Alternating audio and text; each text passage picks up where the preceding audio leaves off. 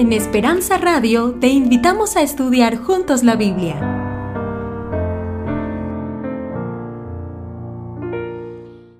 Santo Dios que moras en los cielos, alabado, glorificado sea tu nombre, Señor. Bendito seas, Padre eterno, el creador del universo, soberano. No hay nadie como tú. Reconocemos tu grandeza, que nadie en cielo ni tierra es igual a ti. Solo tú eres Dios, creador de todo lo que existe. Bendito sea tu nombre, Señor. Te alabamos y te glorificamos. Ante nadie más nos arrodillamos, solo ante tu majestad. Pero Señor, hemos sabido que cuando traemos una carga, podemos venir confiadamente ante ti quien tiene solución de acuerdo a tu divina voluntad. Por eso venimos en esta hora, Señor. Algunos traen un problema físico, alguna enfermedad, un diagnóstico. Oh Señor, recuerdo cuando estuve orando allá en la campaña de Nueva York, que había gente que tenía un problema de salud terrible y antes de terminar la semana fueron sanados y dieron su testimonio del poder tuyo, Señor. Queremos que pase lo mismo aquí. Porque tú eres el mismo Dios de Nueva York, el mismo Dios en, Las Vegas, el mismo Dios en todo el universo. Oh Dios, atiende a nuestro clamor y suple, oh Dios, con tu gran bondad nuestra gran necesidad. Oh Señor, hay gente que está enfermo físicamente, pero hay otros que están enfermos emocionalmente. Hay personas que están pasando por ansiedades, duras ansiedades. Aún a, veces algunos llegan al, borde de la depresión o los ataques de nervio o de ansiedad. Solo tú puedes, Señor. Solo tú puedes. Traemos estas cargas a tus pies, Señor. Confesando nuestro pecado, porque muchas veces somos culpables de la situación.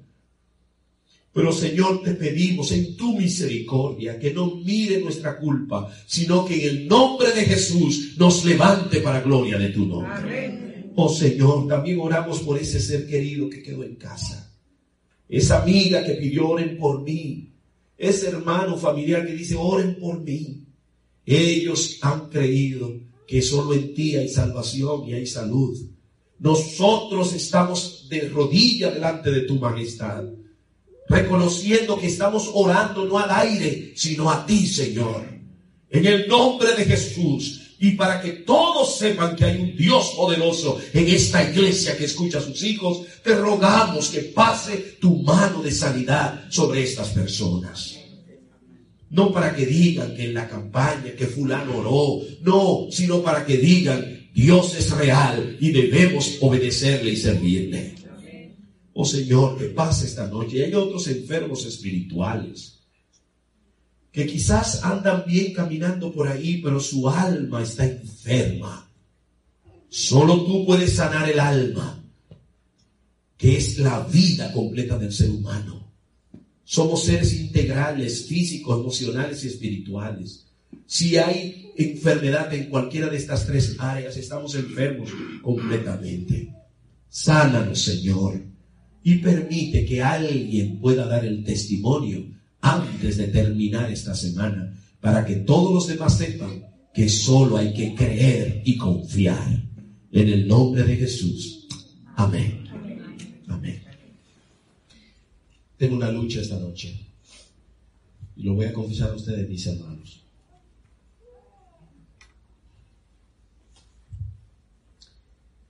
Le he anunciado que esta noche es un tema muy fuerte. Y en realidad hay dos temas muy fuertes. Pero tengo la lucha, siento en mi corazón que no debo predicar lo que pensaba que iba a predicar hoy y que debo predicar otra cosa. Y en esa lucha tengo posiblemente más de una hora. Y yo solo quiero hacer lo que Dios quiere que diga.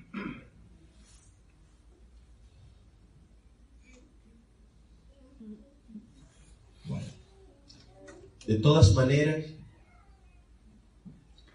el tema más fuerte de vida o muerte lo voy a presentar el día de mañana. Porque yo no quiero que falte ninguno y algunos no vinieron hoy. Y usted tiene que traerse aquí hasta el gato mañana. Bueno, no aquí, va a ser del otro lado.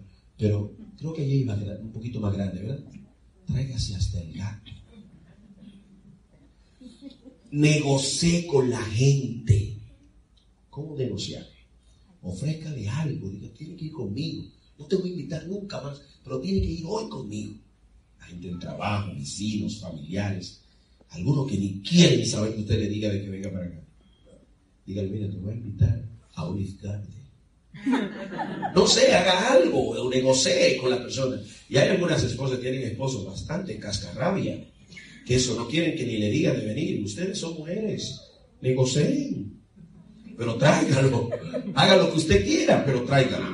Porque mañana, mañana yo no quisiera que ninguno se pierda, sino que venga un poco más, todavía más, porque es un tema que quisiera que, es una sola vez que lo voy a predicar acá y y es una sencilla verdad, pero la más profunda de toda la Biblia.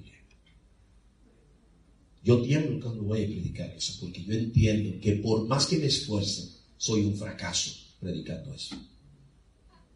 ¿Por qué? Porque no se trata de vender un producto.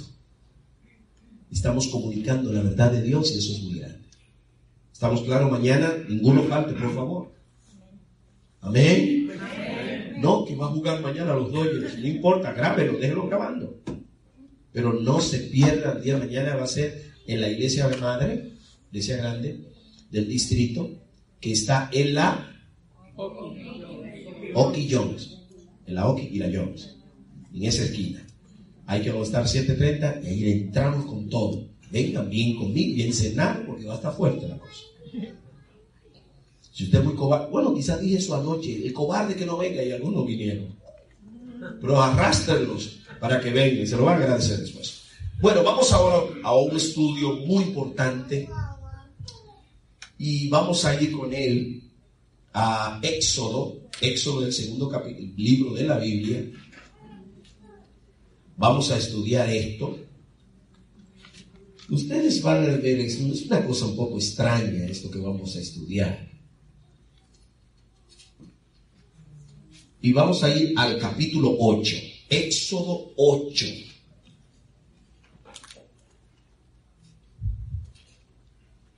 Hmm. Voy a hacer un rapidito, un contexto de lo que vamos a leer. El pueblo de Israel estaba de, de esclavo en Egipto. Y Dios había mandado a Moisés para que le diga a Faraón que deje salir a Egipto, a, a, a Israel de Egipto, a su pueblo, para que le adore. Dios no tiene que estar pidiéndole permiso a nadie, pero Dios con eso muestra que Dios no obliga a nadie a hacer nada. Dios pudo haber sacado a su pueblo de Egipto sin pedirle a Faraón nada, porque Faraón no era el dueño de ni, ni de los israelitas, ni era dueño de nada. Pero Dios sabía que él estaba puesto ahí como rey, para que vean cómo es nuestro Dios. Si Dios no obliga usted, no obligue a usted a nadie. Y Dios le dice a Moisés, ve al faraón y dile que deje salir a mi pueblo. Y faraón dijo, ¿quién es Dios? Yo no voy a dejar salir a nadie. Ellos son los que están haciendo el trabajo fuerte aquí y aquí se quedan. Ah, porque tú no lo vas a dejar. vino Dios y le mandó una plaga, la plaga de sangre. El río se convirtió en sangre, abrían la ducha y era sangre, abrían la pluma, la llave, la llave de agua y salía sangre y donde quiera sangre, sangre, una peste, hermano, un mal olor en todo el país. Y cuando el rey vio que realmente Oye, eso nunca se había visto. Y este gran milagro, entonces dijo, bueno, pues a lo mejor se enoje, es el Dios poderoso. Dijo, está bien, lo voy a dejar ir. Pero por favor, que, la, que ya no haya más sangre. Y Dios se retiró la sangre y después salió agua limpia y dejaron, ay, sí, ya. Y cuando ya todo estaba en paz, dijo, no, así somos nosotros. Nos viene un dolor, nos viene una enfermedad, nos viene un asunto. Ay, Diosito, ayúdame. Y hasta para la iglesia nos vamos, ¿sí o no?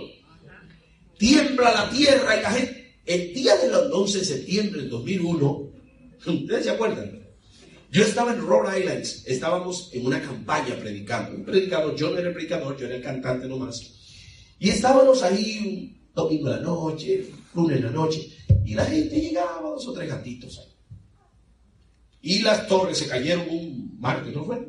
Lunes, ¿verdad? Fue el domingo, entonces fue la primera noche, y había más o menos. El lunes se caen las torres, y el martes estaba la iglesia llena. Habían gente, todo. ¿Quién quiere entregarse a Cristo? Todo el mundo arrancó para allá. ¿Quién se bautiza? Yo. Y se querían bautizar los que se bautizaron una vez. Porque la gente cuando está en medio de la angustia, de una vez, y gracias a Dios eso, que mira para el cielo. Porque hay gente que ni en el problema mira a Dios. Se pone ahí y dice, porque me muero y me muero y no, no invoca ni a Jehová. Pero normalmente la gente cuando está en un dolor, en un problema, acude a Dios y eso es bueno. Pues por eso entonces dijo el, faraón que sí, pero cuando se fue el problema, entonces dijo, mm, no, no, yo no voy a dejar. Bueno, ¿y quién va a hacer? No, que se queden aquí. Y endureció su corazón. Ahora vamos a ver. Éxodo 8.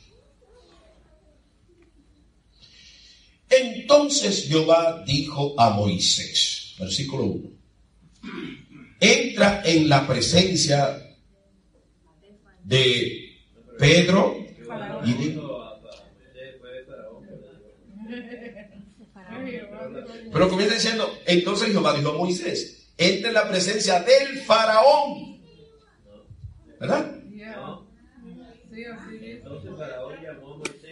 El capítulo 1, el versículo 1, 8.1. 8.1, ese está bien despierto, pero vamos a ir al 8.1. Entra en la presencia del faraón y diles, Jehová ha dicho así, deja ir a mi pueblo para que me sirva, porque si no lo dejas partir, yo castigaré con ranas a todos tus territorios. Noten esto, hermano. El río criará ranas, las cuales subirán y entrarán en tu casa y en la habitación donde duermes y sobre tu cama y en las casas de tus siervos, en tu pueblo, en tus hornos, en tus artesas. Las ranas subirán sobre ti, sobre tu pueblo y sobre todos tus siervos. Y Jehová dijo a Moisés, di Aarón, extiende tu mano con tu vara sobre los ríos, arroyos y estanques, y haz subir ranas sobre la tierra de Egipto. Oigan esto ahora, versículo 6. Entonces Aarón extendió su mano sobre las aguas de Egipto, y subieron ranas que cubrieron la tierra de Egipto. Los hechiceros hicieron lo mismo con sus encantamientos e hicieron venir, ¿cuántas? Más ranas sobre la tierra de Egipto. Entonces el faraón llamó a Moisés y Aarón y le dijo, ora, ora para que aparte las ranas de mí, de mi pueblo, y dejaré tu pueblo para que ofrezca sacrificio a Jehová. Paren ahí. Hermanos, miren lo que pasa ahí. ¿Cuántos de ustedes les gustan las ranas? Hay una aquí que le gustan las ranas. Pero yo me imagino que le gusta una ranita bonita. Una. En Puerto Rico hay una que le llaman coqui. Que suena así, coqui. Coqui. Muy bonito suena. En mi casa nadie le gusta la rana. Mi mamá, una rana sale corriendo. Y todos, nadie le gusta mucho las ranas. Y a lo mejor usted no le moleste tanto si una ranita por ahí. Pero no estamos hablando de que viniera una rana, hermanos vino una plaga de ranas que hasta el que le gustaba las ranas René comenzó a odiar las ranas.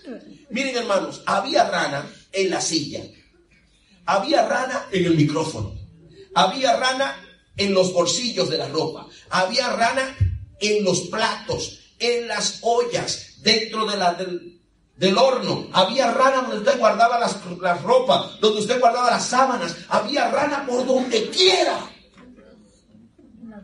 Yo no le estoy hablando que vinieron un millón de ranas, que un millón eso sería un espanto. Ahora imagínese usted salga por ahí y usted no pueda ni pisar porque está en una alfombra de ranas. Hasta el que le gusta la rana no le va a gustar eso. Porque usted está pisando y ¡Qué barbaridad! Y yo sé que el faraón en su desesperación dijo, ¡ay, pero hagan algo! Porque Está bien que hay rana en el pueblo, allá en los campesinos, pero en el palacio del rey. Hermanos, el, rey con todas sus, alfombras y todos sus mosquiteros y todas esas cosas que ponen bonitas. Donde quiera que entra, ve rana, rana, rana. Y cuando va a poner la, cabeza ahí la, en la almohada, una almohada cubierta de ranas ranas negras, ranas verdes, ranas azules, ranas rojas, ranas grandes, pequeñas, medianas, chiquitas, unas que hacían mucho ruido, otras con la boca más grande, otras con la chiquita. Era una plaga.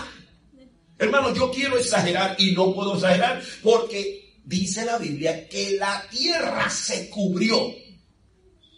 ¿Usted se imagina que se cubra todo Las Vegas, toda la, donde haya todo cubierto de ranas?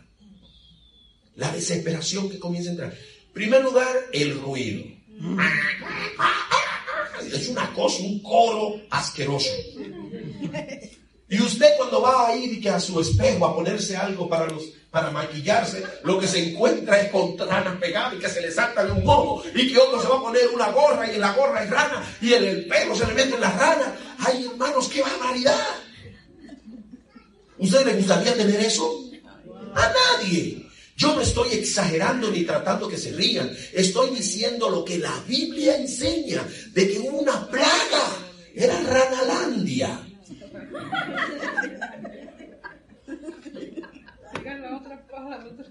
Yo sé, hermano, dice, ay, ya se termine de eso. Pero lo que quiero es que ustedes vean lo horrible y estoy enfatizando que era una plaga. La Biblia dice que hasta en el horno, donde usted amasaba la harina, donde usted hacía el pan, donde hacía las tortillas, donde quiera la rana. Ahora imagínense que después de un día viene el rey y dice que vengan los más poderosos del país, los adivinos y los hechiceros míos, que son de Egipto, los encantadores, y hagan algo. Y cuando vinieron aquellos, que el rey cree que van a hacer desaparecer las ranas con la magia, y hacen una magia, un conjuro, ¿saben qué trajeron? Más ranas. Más ranas. Era como para mandarlo a matar a ellos. ¡Qué barbaridad! Ustedes lo traigo para que ayuden y traigan. Ay, es que no sabemos. Es que fue Jehová que dijo, ranas, para allá todas. Yo creo que vinieron ranas en barco, vinieron en avión, pero era un montón de ranas. Por sacos. Después, me imagino que todo país, aún en esos tiempos, tiene un ayuntamiento, ¿verdad? siempre en todo país organizado, y Egipto era la potencia mundial, pero tenía un buen ayuntamiento. Y yo me imagino que tenían su sistema de recoger basura y todo eso. Cuando vinieron a recoger, y era con pala mecánica, se la llevaban por montón y se amontonaba. Entonces, imagínense, aplastando ranas, matando ranas con fumigación y con químicos y con todo. Entonces había un mal olor en el país entero a rana muerta. Porque el que vio una bicicleta, Derratando rana. Y por aquí en la caja y todo, hermano, dice, ay, ya párele, párele. Pero quiero que entiendan que era una plaga. Y si usted tiene una plaga así, ¿cuándo usted quisiera que se le vaya esa plaga? ¿Mm? Ahora fíjense. Entonces, mire lo que dice el versículo el versículo 8. Entonces el faraón, el rey, ya es una situación, una alarma de seguridad nacional. Hermano, yo no estoy hablando de que eso fue en un barrio. Lean bien, era en todo Egipto. Usted se imagina un país entero bajo una plaga así que cubría toda la tierra. Yo no sé dónde salieron tantas ranas. Pero eran millones y billones de ranas. Era una cosa. Entonces el faraón, versículo 8, llamó a Moisés. Y mándelo que ese hombre, porque la mujer de faraón era gritando que estaban los niños. ¡Ay, cuánto tú vas a pagar esto! Deja que esa gente se vaya. Mira la maldición que nos ha caído. Y ya, imagínense, es terrible. Mandó a buscar y dijo, ora a Jehová él sabía quién tenía poder sobre toda la plaga. Ora a Jehová para que aparte las ranas de mí y de mi pueblo y dejaré ahí, dejaré ir a tu pueblo para que ofrezca sacrificio a Jehová. Y ahora miren esto, esto es lo que da risa. Respondió Moisés a Faraón y le dijo, Moisés Faraón, dígnate indicarme cuándo debo orar por ti, por tus siervos y por tu pueblo, para que las ranas se aparten de ti y de tus casas y queden solamente en el río. ¿Cuándo lo hago? ¿Y qué ustedes le dirían? Ayer. Ora ayer. Ya. ¿Cómo que cuándo? Y frente a todo pronóstico, y ante todo pronóstico lógico, ¿saben cuál fue la respuesta? Léalo. Mañana. Déjame una noche más con la rana. Me he encariñado tanto con las ranitas, me encanta su perfume. Me siento tan bien con todo este ruido y con todo esto que se van a ir y quiero hacer una despedida, una fiesta de despedida. Mañana. ¿Ustedes pueden creer eso? Una noche más quiere pasar con ranas. Parece que no era suficiente. Yo me imagino a todo el mundo cuando oye al rey decir, cuando le preguntan, ¿cuándo oramos para que se vaya la rana? Y el ya. Y el rey se pone los moños, levanta la nariz y dice, mañana. Yo no sé qué le pasó a la cabeza a ese hombre. ¿Por qué tenía que esperar otra noche más? Imagínense que eso fue como a las 2 de la tarde. Y él diciendo, mañana, tenía que estar toda la tarde todavía con rana cuando podía haber sido librado de rana de una vez. Pero que hizo, no, vamos, todavía acá. Levante la mano. Si no preguntó al pueblo. Yo me imagino a la mujer que dijo, tú llega al cuarto que te mato. ¿Cómo que mañana? Vamos, aquí no se ha dormido durante toda una semana. Aquí todo el mundo anda que apesta, no hay perfume que nos ayude. Y tú dices mañana. Ustedes se ríen y tienen derecho a reírse porque esto da risa. O el tipo estaba loco, no tenía sentido de la realidad. Porque ¿cómo puede ser que usted se está ahogando en medio de un río, ahogándose de verdad? Y alguien le dice, que ¿quieres salir de ahí? Vente pues. Ven mañana. ¿Cómo que venga mañana? O es que tú es... No sé si la rana le inyectaron algo a él, no sé, porque las ranas son tan suavecitas así. Que se mueren ahí tranquilito usted, así de suave. Hermanos, mañana. Nos parece bastante ilusorio, iluso la opinión o las palabras del rey, que manda y posterga su salvación para mañana. Pero aquí hay gente que hay montones de rana en su vida. Usted sabe que no, no le está pasando bien. Usted está viviendo, claro, respira, se viste, sonríe, mira la televisión, tiene amigos, trabaja, maneja, viene de vez en cuando por aquí tiene a mí una familia y todo, pero usted sabe que su vida está vacía. Pero llego, le digo que hay un Dios que salva y que sana. Prediqué antes de ayer, prediqué hoy. Llega el momento de decirle cuánto quieres que salga la rana de tu vida. Y ahora usted tiene que pensar, porque otro se va a reír, no usted, de la respuesta que usted va a dar, o puede gozar y aplaudir de su sensatez. ¿Cuándo quieres ser libre? Eres preso de un vicio oculto que nadie sabe, pero tú lo sabes. Está batallando todo el tiempo con eso que te arrastra y te lleva al pecado. Pero hoy estás frente al que te puede librar y sacarte de ese vicio. No importa cómo se llame el vicio, porque Él tiene poder sobre todo.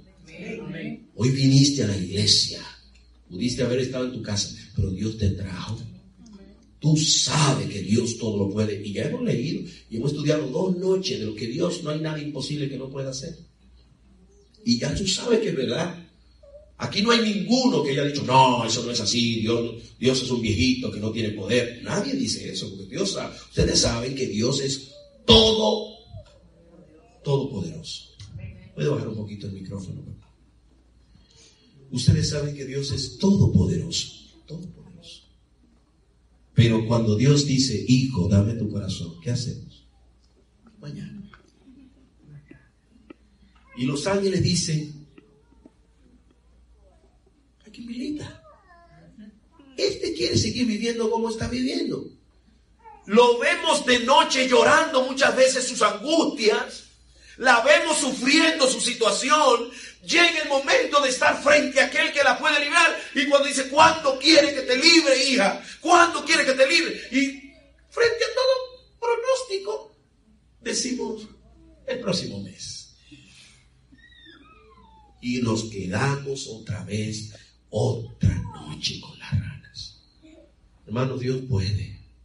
Y ustedes todos fueron creados con un propósito. No, Dios no lo creó para que sufran. El enemigo ha traído sufrimiento y de eso que vamos a hablar mañana. Si Dios nos da vida y salud.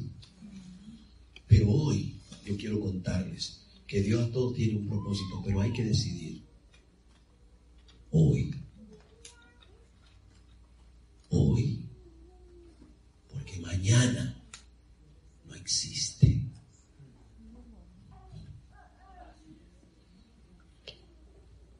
Aquí en esta ciudad hace poco, ustedes fueron el ojo de atención de todo el país. Ustedes saben lo que pasó, ¿verdad? La gente fue a divertirse en esta ciudad de diversión, escuchando un concierto de música. Y a alguien se le ocurrió de que tenía derecho sobre la vida de los demás. Y desde un cuarto de su hotel mató como a cuánto? Era más de 50, ¿verdad? Y no mató más por la gracia de Dios. Yo sé que Dios paró el asunto porque este decidió y como Dios no obliga a nadie, pero dijo, hey, porque si lo hubieran dejado hubieran matado 500. Porque tenía balas para más de 500. Y yo me sorprendo de que no me murieron más de mil. Porque ahí hubo tiros, hermanos. Todo lo que se oye, lo que se escribió y lo que se dice, era para que muriera un montón, porque ahí había una masa de gente. Y muchos que fueron ahí a divertirse, no tuvieron un mañana. Tenían planes, muchos de ellos tenían una agenda que lo que iban a hacer al otro día, otros tenían planes para el próximo mes, algunos se iban a casar, otros tenían un negocio para cerrar, otros tenían, todos tenían planes y tenían agenda y tenían un celular ahí que le decía lo que iban a hacer. Pero ya ellos están en la tumba, incluyendo al que mató. Mañana no existe, porque uno no sabe cuándo viene. Le voy a contar una historia para terminar. En un país latinoamericano, escuchen bien, un país cercano, había una madre que tenía dos niños. Uno de ellos, el hijo mayor, una tarde cuando la mamá estuvo haciendo compras en el supermercado, se fue con su cuñada ella, la hermana del esposo, y fueron las dos a comprar. Como eran unas siete, ocho esquinas posiblemente de la casa, se fueron, subieron una cuesta y pasaron la calle peligrosa y fueron a comprar. Cuando terminaron la compra se dieron cuenta, no tenían coche, no tenían vehículo, y se dieron cuenta que habían comprado suficiente y no podían con todo. Así que la señora le dijo a la cuñada, espérame aquí, que yo voy a buscar ayuda a la casa para traer algunos que nos vengan a ayudar con las compras. Ella fue. Y cuando estaba allí buscando a quién, uno de sus hijos, que eran dos, le dijo, mami, yo quiero ir. Y el otro, yo también. Y otro sobrinito, yo también. Y otros uno y fueron para allá a ayudar con un tío, mientras que la señora se quedó arreglando cosas. Cuando venían de regreso, escuchen detalles, uno de los niños pensó que si cruzaba primero la calle le iban a dar un premio, con toda la mano lleno de cosas, sin mirar a diestra ni a siniestra, salió corriendo sin mirar cuando todos estaban esperando en la calle peligrosa, un momento seguro para cruzar, el niño no miró y salió y cuando la tía se dio cuenta ya el niño iba corriendo rumbo al medio de la calle. Y un automóvil Chevrolet Impala del año 72. Esos carros del 70 eran los Chevrolet. de hierro, así, grandes y largos. Yo no sé lo que llaman los carros. Los Chevrolet Impala esos años tienen el espejo retrovisor, son redonditos y agarrados con un mango, una parte larga de hierro, con dos tornillos al chasis del carro. Sobresale ahí. Y cuando va el niño corriendo, corriendo, el auto viene, solo se escuchó el freno y el ruido de los neumáticos y el carro se ladeó y se fue de lado, sonando. Y con el espejo retrovisor, que venía así ya, porque se fue de lado, el niño corriendo, el carro se fue de lado, tratando de esquivar al niño, el espejo cortó la cara y se le metió adentro de la cabeza al muchacho. Y en ese impacto de segundo, se partieron los dos tornillos, el espejo junto con todo se quedó dentro de la cabeza del muchachito y el carro aceleró y cobardemente huyó. El niño cayó por allá y cuando lo fueron a recoger tenía todo eso adentro y las cosas largas fuera, una cosa horrible. Pronto se veía la cosa cayéndose y casi la mano de un hombre cabía en la, en la era como la cabeza abierta. Perdonen que sea tan gráfico, pero es para que ustedes vean lo serio que era el asunto. Tomaron al niño, un grupo de hombres ahí, lo subieron en una camioneta y salieron a un hospital cercano que había, unos 15, 20 minutos de ahí. Había el mejor hospital de ese país que trataba con traumatología. Por fortuna, quien estaba atendiendo ahí en, en emergencia era el subdirector del hospital, el mejor cirujano de ese hospital. Tomó el caso Tomaron al niño, lo pasaron por, las radio por radiografías para darse cuenta, después de poner seguro de toda la sangre que salía, se dieron cuenta en las radiografías que el maxilar se había partido en dos. El hueso este que une la mandíbula con el cráneo, ese que está aquí, fue partido en dos partes. Y por eso se metió con todo el espejo y todas las cosas. La masa encefálica totalmente dañada. El niño estaba muriendo, obviamente. El médico vio las radiografías, diferentes ángulos, y pusieron al niño. Ahí estaba en estado de coma. Y no había nada que hacer. El médico vio el caso, evaluó todo. Un niño de siete años. Y dijo, cuando a los demás ese niño le queda tres horas y media de vida. La madre, que había quedado en la casa, corre el otro tío diciendo con gritos, acaban de matar al niño, porque hay gente que las noticias así. Y la mamá no puede ni creer lo que está oyendo, sale como una loca para el hospital. Y allí cuando le cuenta el doctor, le dijo usted la madre, si hace media hora y algo más que llegó el niño, eh, perdone, pero no hay nada que hacer. Su hijo recibió impacto solo en la cabeza no hay ningún problema en otra parte, pero le destruyó la masa encefálica y el maxilar partido en dos. Tenemos las radiografías y ya creemos que antes de tres horas él está agonizando, él no va a vivir. Imagínense decirles una madre. La señora comenzó a llorar desesperadamente. Lloraba, lloraba sin parar. ¿Por qué, Dios mío? ¿Por qué? Y el doctor la dejó desahogarse un rato. Pasado como 20, 25 minutos, el doctor regresa y encuentra a la señora llorando sin cesar y le pone la mano encima y le dijo, por favor, sea, agarre ánimo, sea fuerte, yo sé que es difícil, pero, pero la vida tiene que seguir. Y comienza a darle palabras. Y escuche, le dijo algo, como para que se calmara. Le dijo, mire, yo no creo en Dios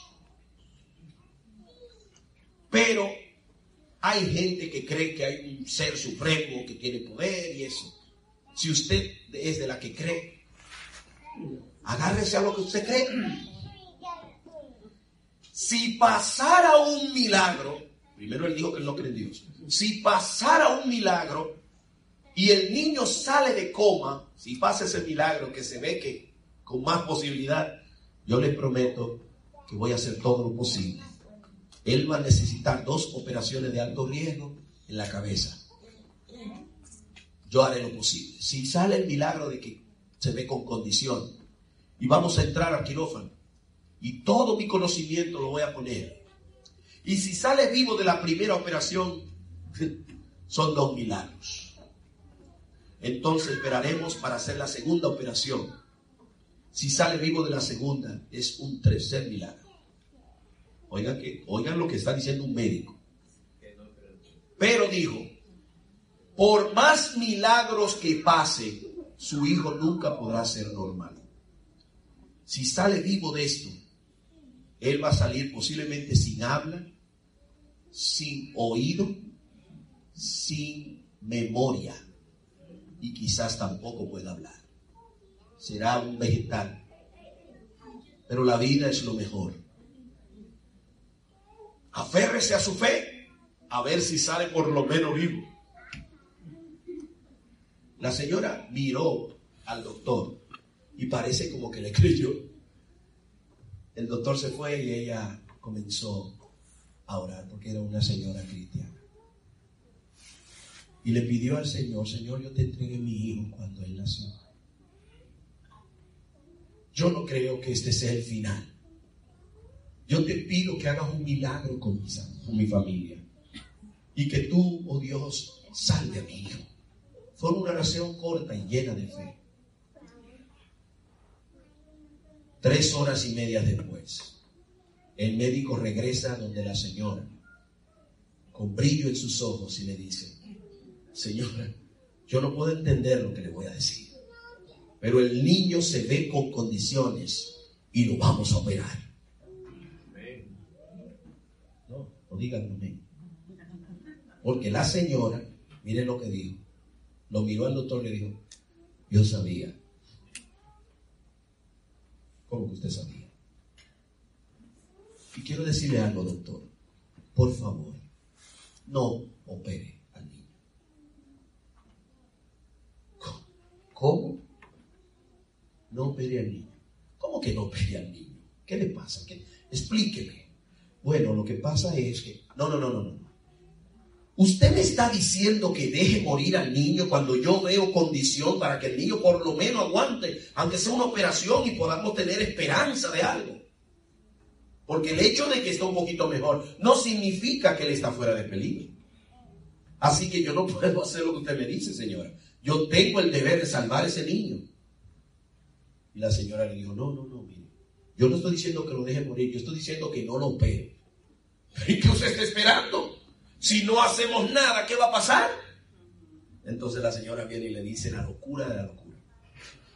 Yo he orado a Dios para que Él sea que opere a mi hijo. El médico se sonríe y dice, pero señora, usted está loca. Perdóneme, pero usted no está bien. Yo entiendo que el golpe es difícil, pero eso no es posible. Yo no voy a dejar morir a su niño porque usted cree que Dios va a venir del cielo. Déjese de esto. Ahora mismo nosotros tenemos en nuestras manos qué podemos hacer por ese niño. Y comenzó una discusión, hermanos, que se volvió un poquito difícil. La señora dijo no y él dijo sí. Hasta que la señora se plantó y dijo, mire, yo soy la madre del niño. Y soy, y él es un menor, y es mi hijo. Y le digo que no opere a mi hijo. Punto. Yo le dije que Dios lo va a hacer. Y el médico llamó a las otras doctoras y enfermeras y dice, hable con esa doña. Está mal, ¿cómo ella dice que va a venir Dios? Y vinieron las doctoras y dice, señora, por favor, me entienda. Usted es cristiana, sí, dijo una, yo también, pero no hay problema. Mejor ore para que Dios use al médico, para que se haga la operación, Dios puede usarlo. ¿Sí o no? ¿Verdad que debía ni llorar? Mejor que Dios use al médico, ¿sí o no? Sí, porque Dios está viejito y ya no tiene poder. Necesita un asistente. Necesita alguien que lo ayude. Porque eso de milagros, eso no existe. ¿Eso es lo que ustedes están diciendo? Pues la, la doña no entró al negocio y dijo, no, eh, es que Dios me dijo que lo va a hacer y lo va a hacer. Y todo el mundo, doña, por favor, entre en razón, el niño se va a morir. Y el médico ya cerró la boca dijo, mire, ya, déjela, déjela. La necedad tiene que enfrentarse con necedad. Ahora mismo, yo le voy a pedir que firme un papel donde usted dice que si el niño muere no es responsabilidad del hospital, porque después no queremos demanda. Usted quiere que así muera, pues así será. Y yo personalmente me voy a encargar de darle la noticia del deceso del niño. El médico no era fácil. estaba bastante molesto e indignado, viendo la locura de esta doña religiosa que se aferró a algo que no es posible y se fue. Firmó la doña el papel. Hermano, es bonito decirlo de otro, pero era tu hijo. Imagínese usted, usted tiene un hijo que está muriendo usted tiene que firmar un papel que no va a hacer nada porque usted cree que Dios va a venir a hacerlo. Eso no es posible en el siglo XXI ni XX.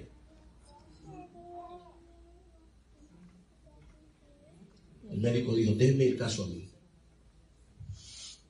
Cuatro horas después fue a ver al niño. ¿Está vivo? Siete horas después. ¿Está vivo? Dos días después. Está vivo. Catorce días después. Está vivo. 17 días después le entregaron el niño a su mamá y se fueron caminando para la casa. Perdón, se me pasó algo. Uno de los días, de las horas después que él fue a ver al niño, y viéndolo cada vez mejor y mejor, agarraron al muchacho y se lo llevaron para la, la sala de radiografías. Y repitieron las radiografías, rayos X. Y el maxilar, que estaba claramente roto, todas las otras, ahora estaba entero. ¿Y dónde estaba la rotura? La máquina no estaba dañada. La masa encefálica que estaba llena de vidrios y destruida no tenía ni un vidrio y todo estaba en su lugar. Ustedes dirán, ¿dónde sacó esa historia? Yo no la leí en selecciones. Porque yo soy el niño que estaba muriendo. Y mi mamá era la loca.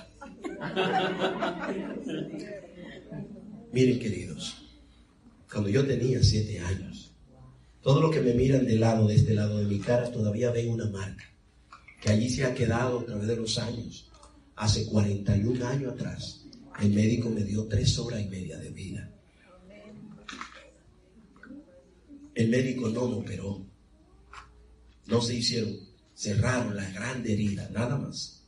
Y los procedimientos normales. Pero los, los asuntos graves que tenía que hacer no lo hicieron. Cuando yo recuerdo, porque yo no me acuerdo de muchas cosas. Yo solo recuerdo haber estado en un cuarto donde había mucha gente vestida de blanco. Me imagino que eran los doctores. Yo recuerdo decirle a mami, hablar a mi mamá, llamarla y después volví a olvidar.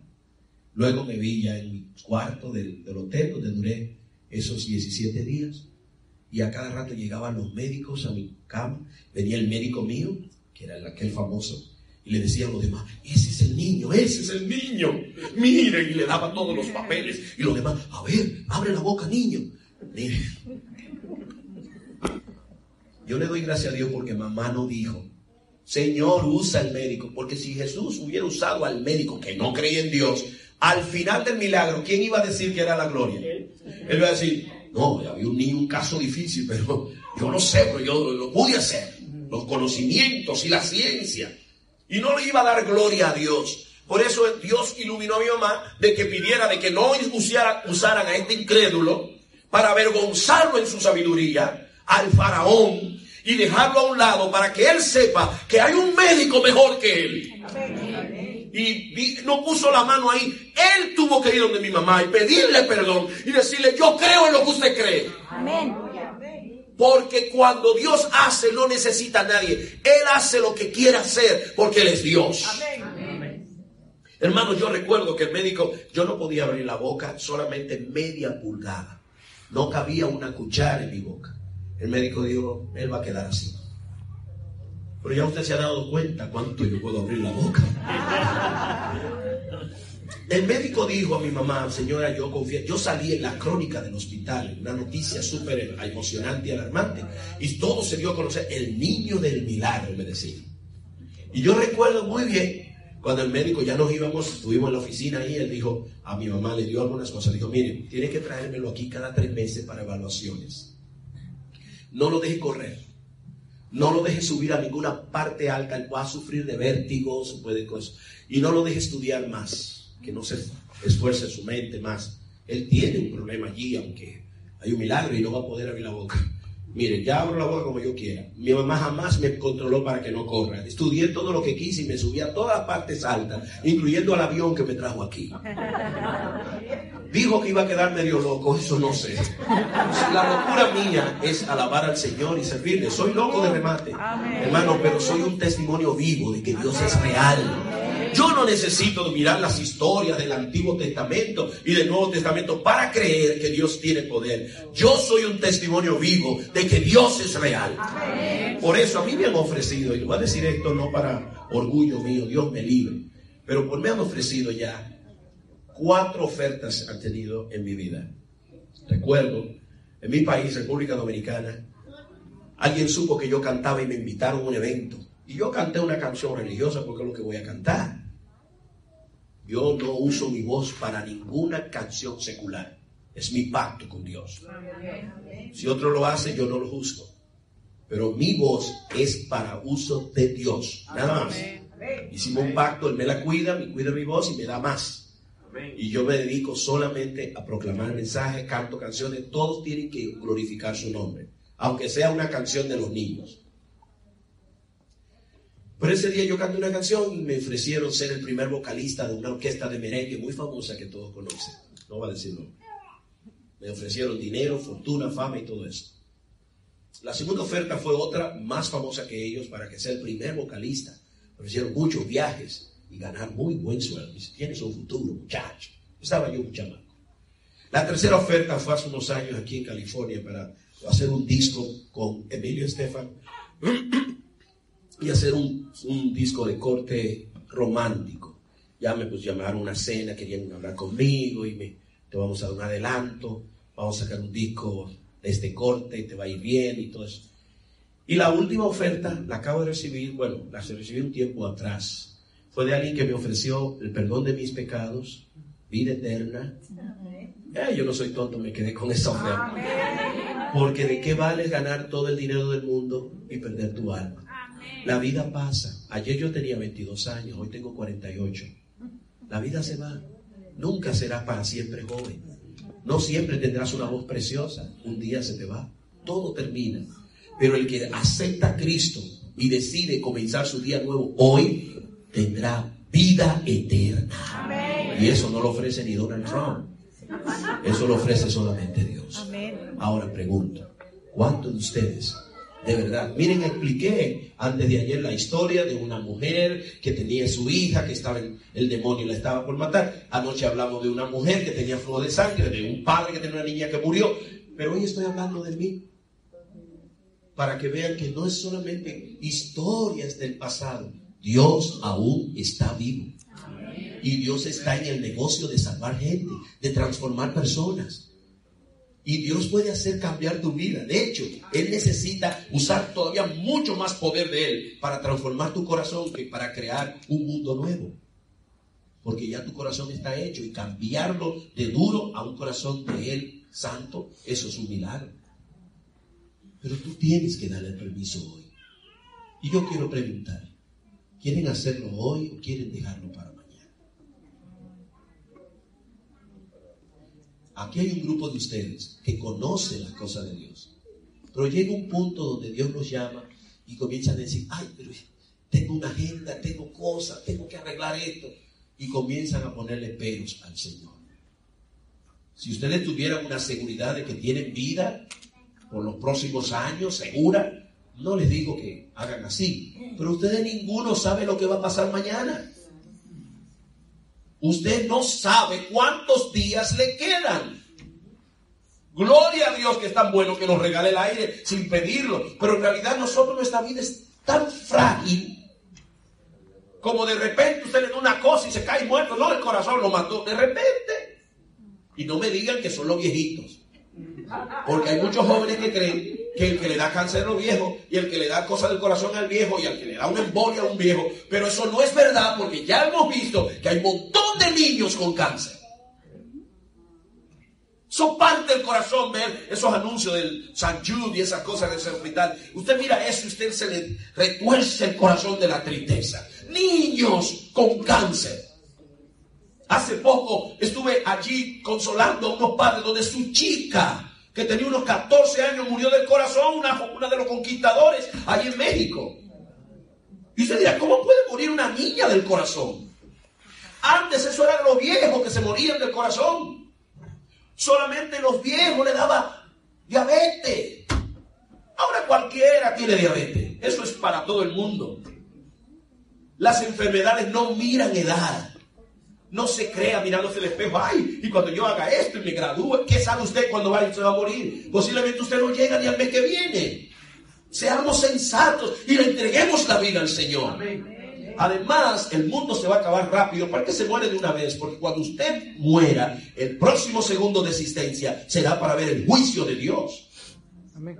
No vamos a jugar al cristianismo y a la iglesia. Los predicadores tenemos que dejar el, el estilo de querer vender y tener un sermoncito bonito para que la gente diga, ay, qué bonito. No, es bonito, es un asunto de vida o muerte. O decidimos por Cristo o no tenemos vida. Punto. Y no me hablen de religión. Eso no tiene que ver nada con religión. Eso se trata de salvación.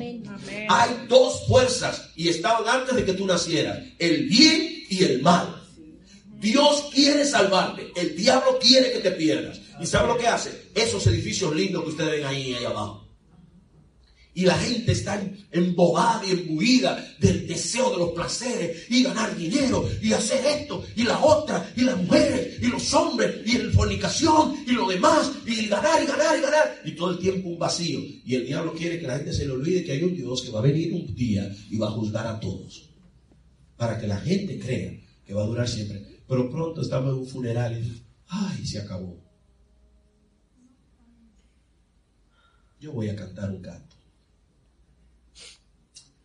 Yo quiero que ustedes piensen, yo no quisiera que sea, no que sea por la música, no, no, no, no por un sentimentalismo, sino por una conciencia clara. Hoy estamos aquí, estamos vivos. Nuestro Dios es verdad. Mire, hermanos, yo me voy a morir diciendo lo mismo. Yo no voy a irme por otro, ninguna parte. Dios que me quite la vida primero. Pero en realidad, ser cristiano y servir a Dios es lo mejor que me ha pasado. Y la gente, ay, tú no haces esto. Es cierto, yo ni conocía el olor de la marihuana. Y si usted la conoce, tampoco la voy a juzgar, porque Dios los ama a usted igual, a todo el mundo. Pero nos llama al arrepentimiento. Alguien me dijo, ay, porque tú no sabes lo que es bueno. Mire, hermano, lo que no sabe, mire, yo sí disfruto bien y no gasto casi nada. ¿En serio? El que probó el alcohol y lo disfrutó, bueno. Pero yo no sé a qué sabe. No me hace falta. Te voy a decir una cosa. No importa el pasado, lo que haya pasado atrás, ayer y antes de ayer. Es verdad, hay muchas ranas y apesta. Pero hoy se puede acabar eso. Hoy se puede acabar.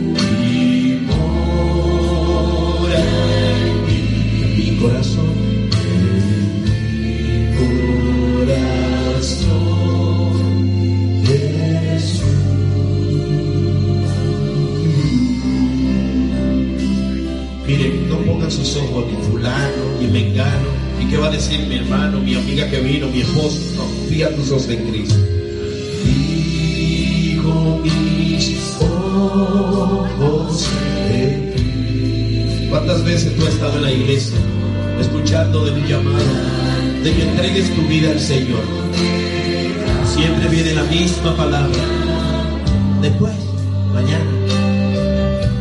¿Hasta cuándo vas a querer vivir la mitad de la vida cuando puedes tener vida plena? Una vida de verdad que tiene sentido. Porque sin Cristo la vida no vale nada. Yo te invito hoy a entregar tu vida al Señor. Y si quieres entregar tu vida a Dios, párate y ven aquí para que oremos. Solo si deseas decirle, Señor, aquí estoy. Fijo mis ojos en Cristo, tan lleno de gracia y amor. Tan lleno de gracia y amor.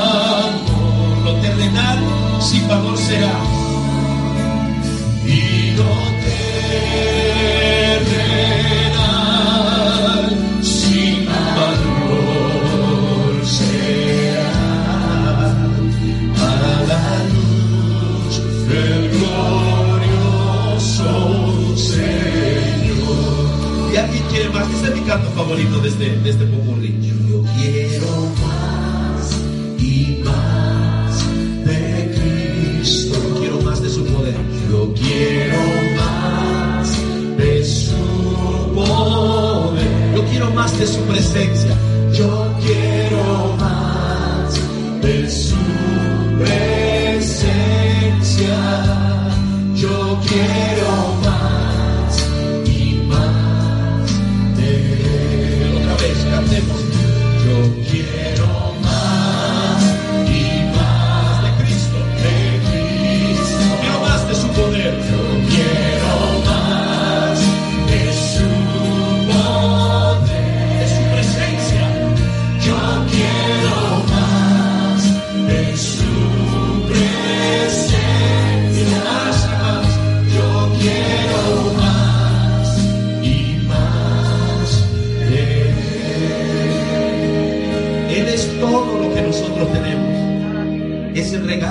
Dios para nosotros.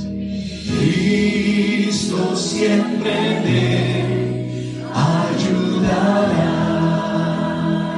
Créalo de todo corazón. Yo sé que Cristo siempre me ayudará.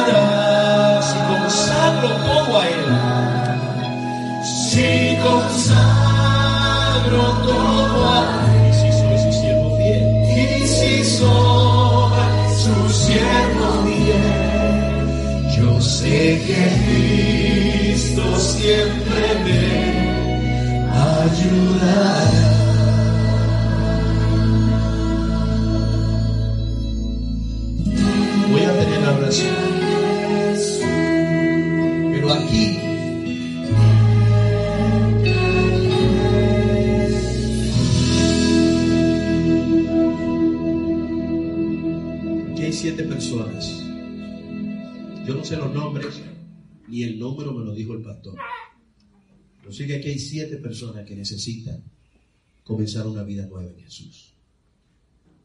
Yo sé que todos están de pie porque reconocen que necesitan de Dios. Pero hay siete que saben que deben nacer de nuevo. Que necesitan comenzar de nuevo. Y tú conoces la verdad. No me digas que no, que me falta saber. Porque yo tengo 48 años de edad, todos estos años en la iglesia y todavía estoy aprendiendo. No voy a aprender todo en la tierra. Así que no es excusa decir, necesito aprender más. No, para entregarle la vida a Dios, lo único que tiene que saber es que Jesucristo es el Salvador. Que murió por ti y te ama. Eso es todo lo que necesitas saber. Ay, es que tengo que arreglar mi vida. No, señores, no hagamos eso tampoco. Imagínense yo, yo llevé hoy mi- algunos trajes a la tintorería, a lavar. Imagínense que yo digo, esos trajes tienen mucho. Yo mejor los lavo yo y después se los llevo a la tintorería para que no piensen mal de mí. ¿No sería eso una, tontera? Pues ¿qué importa? La tintorería está para lavar la ropa sucia. Y Jesucristo está para arreglar al pecador. No se arregle usted porque usted no lo ha podido hacer toda su vida. Ay, es que yo tengo deseos pecaminosos. Tráigaselo al Señor también. Ay, que yo tengo una agenda para este fin de semana. Tráigale la agenda también. Pero no ponga excusa. Aquí o hay salvación o excusa. Usted va a saber cuál es cómo. Pero no se puede tener las dos. Salvación y excusa, no. Una de las dos. ¿Quieren hoy o quiere decir como faraón? Ay no, otra noche más con mis angustias. Otra noche más con mis decepciones. Otra noche más con mis pecados. Otra noche más porque ya me encariñé con las ranas. Ya me caen hasta bien. No, no. Hoy es el día. Y yo no sé si de verdad yo estoy predicando para alguien que esta noche se le va a acabar la vida. Miren, hermano, yo estuve en México, estando predicando y vino un señor ahí, vino al llamado. Y yo me acuerdo que estaba de este lado, el caballero tocado por el Espíritu de Dios, pasó. Pero horas después, nosotros estábamos en el hotel, nos llamaron para ir porque el hermano se murió llegando a la casa. Le dio una cosa, el corazón se murió. Pero él antes de irse a la casa le dijo, Señor, yo te entrego mi vida. Ya no quiero pertenecer al mundo. Yo quiero que tú seas mi salvador, te doy entrada. Porque aunque Dios es nuestro dueño, Él no entra en tu corazón si tú no pides permiso. ¿Se acuerdan con Faraón? Él le dijo, deja ir a mi pueblo. Él no tenía que pedir permiso, pero Dios es así. Dios no te va a entrar a patada a la iglesia. Dios envía un negrito para que venga a predicar. Y dígale a ellos que los amo y que vengan, que yo te puedo arreglar la vida que ya realmente morí, morí por ello en la cruz. Dile, Junior, dile, aunque ya las 9 y 15, dile. Y es lo que estoy haciendo. No le estamos dando dinero a nadie para que venga. Ustedes son inteligentes. Aceptad la salvación. No se pongan a pensar, ay, que mañana. No, no, no. ¿Quiere que las cosas sean diferentes? Entréguele la vida. Dele la llave a Jesús. Toma, entre mi corazón. Sé tú el rey. Gobierna mis, mi voluntad, todo lo que soy. Hazlo. Ayúdame. No tengo ni fuerza para entregarte la vida. Pero toma mi vida, Señor. Pero eso tiene que salir de ti. Padre eterno y Dios de amor. No es mi palabra, Señor. No son mis palabras. No es mi vida. No es mi conocimiento ni mi talento. Es el poder del Espíritu Santo que obra en los corazones de los que están aquí. Eres tú cuando te mueves para tocar las vidas y recordarme que tú eres real y que puede haber una vida mejor solo cuando te abrimos a ti nuestro corazón. Oh Señor, te ruego en el nombre de Jesucristo que nos ama y murió por nosotros en una cruz, que tome a estos que tú has tocado esta noche Tú conoces sus nombres, sus cosas, sus casos. Tú conoces su nacimiento. Sabe las cosas que nadie sabe. Y hoy tú has querido a ellos llamarlos. Y por tu gracia y por tu amor, ellos han respondido que sí. Y nuestro corazón se llena de gozo porque tú has predicado esta noche. Al inicio de esta noche, yo no sabía que iba a predicar. Si predicar el tema que traía o contar mi testimonio. Pero tú me pusiste que dijera lo que tú has hecho conmigo. Oh Señor, si yo vivo hoy es por tu gracia. Si canto o predico es por ti. No porque yo sé, sino porque tú quisiste salvar a un miserable pecador como yo y darme un lado contigo. Por eso le comunico a ellos que solo tú eres la verdad. Y te ruego en el nombre de Jesús que perdone los pecados de ellos, que los fortalezca. Este sábado habrá un lindo bautismo y que ninguno de ellos eche para atrás, sino que digan, Señor, tú nos llamaste, aquí estamos. Los años que nos quedan en la vida, te lo queremos regalar. Señor, que ellos no hagan promesas de que nunca van a fallar. No, tú no has pedido eso. Tú lo único que le pediste es que te entreguen la vida. Tú encárgate de que ellos vivan un día a la vez. Un día a la vez. Y si alguna vez fallan, que recuerden que tú eres bueno y que tú perdonas a tus hijos. Gracias, Señor, por hablar con nosotros esta noche. Que tu gracia sea con nosotros mañana en la reunión. Mañana presentaré ese sermón poderoso y espero que tú me dé la fuerza y la gracia para presentar esta verdad y que muchos lleguen al conocimiento de ti. En el nombre de Cristo. Amén. Y amén.